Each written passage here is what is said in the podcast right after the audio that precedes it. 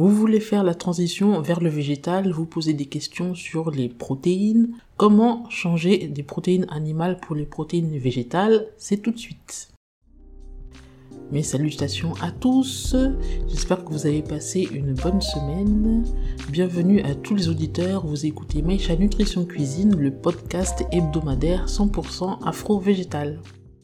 Alors je vais commencer par un espèce de petit vrai ou faux. On dit souvent que les protéines animales sont complètes et les protéines végétales ne le sont pas. Ça, c'est une croyance qui est fausse, car les protéines végétales, comme animales aussi, peuvent avoir tous les acides aminés essentiels et parfaitement assimilables. Les protéines végétales, en particulier les légumineuses, ont autant et souvent, selon les variétés, même plus de protéines que la viande, le poisson et les œufs. Après, il y a deux solutions en général, associer les légumineuses avec des céréales, euh, céréales de type euh, riz ou tous les blés dérivés du blé, pas forcément dans le même repas mais dans la même journée pour avoir des protéines avec tous les acides aminés essentiels en quantité suffisante. Ou alors il y a aussi des aliments où en un seul ingrédient on peut avoir une protéine vraiment complète avec tous les acides aminés qu'il faut et comparable à de la viande ou du poisson. Euh, par exemple, le soja qui est très connu, qui est très consommé, mais si on n'aime pas le soja, il y a possibilité aussi de consommer des protéines végétales sans forcément en manger. Il y a par exemple les pseudo-céréales comme le quinoa, le sarrasin ou les graines d'amarante, donc qui sont complètes et qu'on n'a pas besoin d'associer avec des légumineuses ou autres. Et pour les préparer, ça peut se substituer au couscous dans un taboulé ou dans un autre plat chaud. Ou même en petit déjeuner en céréales cuites avec du lait à la place de du lait végétal bien sûr à la place de l'eau et euh, consommé en dessert ou en petit déjeuner.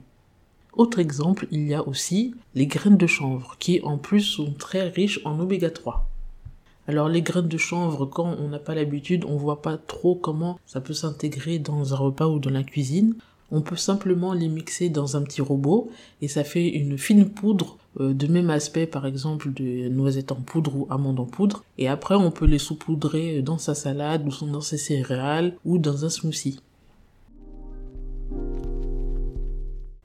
Au niveau nutrition, quelques raisons pour euh, changer des protéines animales et passer aux protéines végétales. Consommer des protéines animales, donc viande, œufs, poissons, augmente les risques de cancer en manière générale et augmente le taux de mortalité.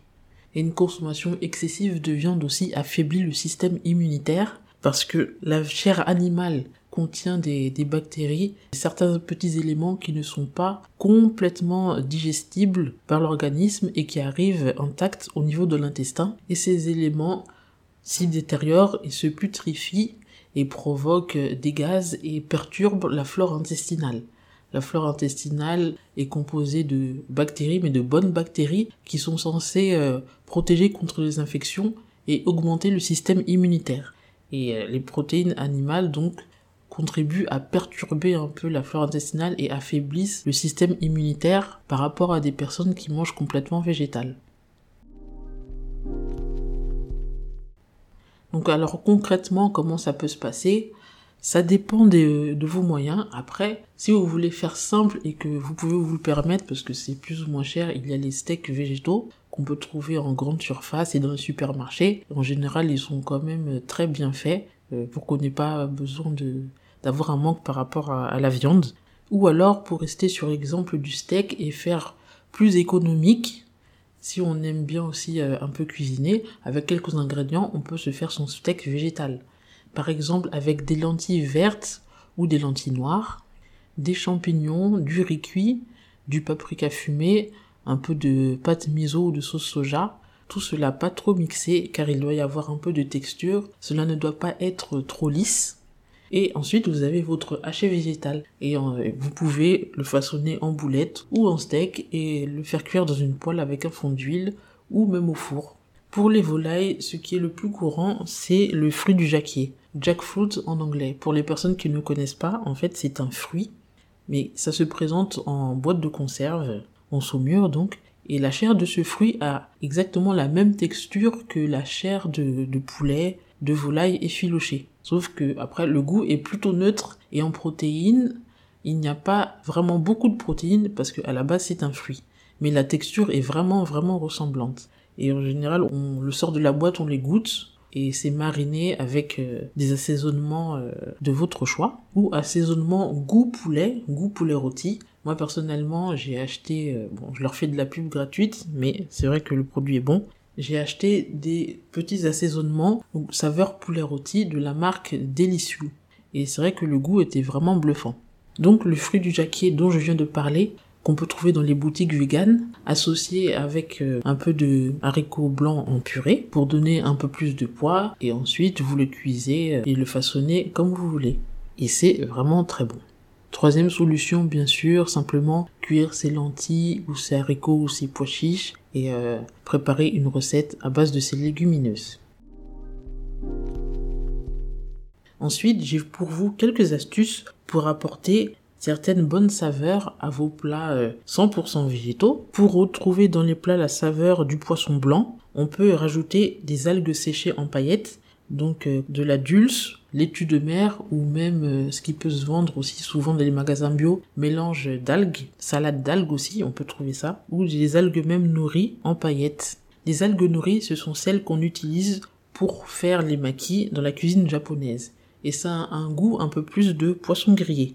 Ensuite, pour avoir un goût un peu fumé qui pourrait rappeler un peu euh, le bacon, certaines viandes fumées, un peu dans cette idée-là, il y a le paprika fumé.